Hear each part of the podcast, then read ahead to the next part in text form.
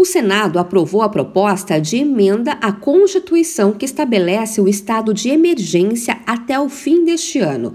O objetivo é ampliar o tempo de pagamento de benefícios sociais. Com a aprovação em dois turnos, agora o texto segue para análise da Câmara dos Deputados. A proposta prevê a destinação de mais de 41 bilhões de reais fora do teto de gastos e da Lei de Responsabilidade Fiscal. Lembrando que a legislação brasileira proíbe a criação de programas sociais em ano eleitoral e o estabelecimento de um estado de emergência é uma das exceções previstas em lei e por isso essa foi a saída encontrada encontrada pelos parlamentares para permitir a destinação desses recursos. A PEC reajusta o Vale Gás para 120 reais e aumenta o valor do Auxílio Brasil para 600 reais, além de zerar a fila de espera do benefício. Nesses casos, não há restrição legal por se tratarem de programas que já estão em vigor. A proposta inclui ainda o pagamento mensal de mil reais para caminhoneiros. Todas essas medidas valem durante a vigência do estado de emergência, ou seja, até o fim de 2022.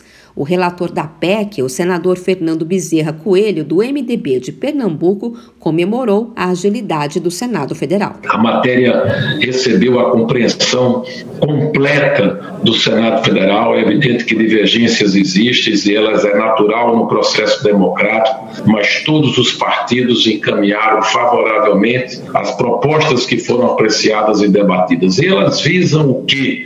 Elas visam trazer alívio, trazer esperança, mitigar a dor e o sofrimento dos mais pobres do Brasil. A proposta prevê ainda um reforço orçamentário para o programa Alimenta Brasil, que promove compra de alimentos de pequenos produtores. Agora, o texto vai para a Câmara dos Deputados. A proposta também precisa ser aprovada por três quintos dos parlamentares, com votação em dois turnos. Caso o texto seja aprovado sem alterações pelos deputados, a PEC segue para a sanção do presidente Jair Bolsonaro. De São Paulo, Luciana Yuri.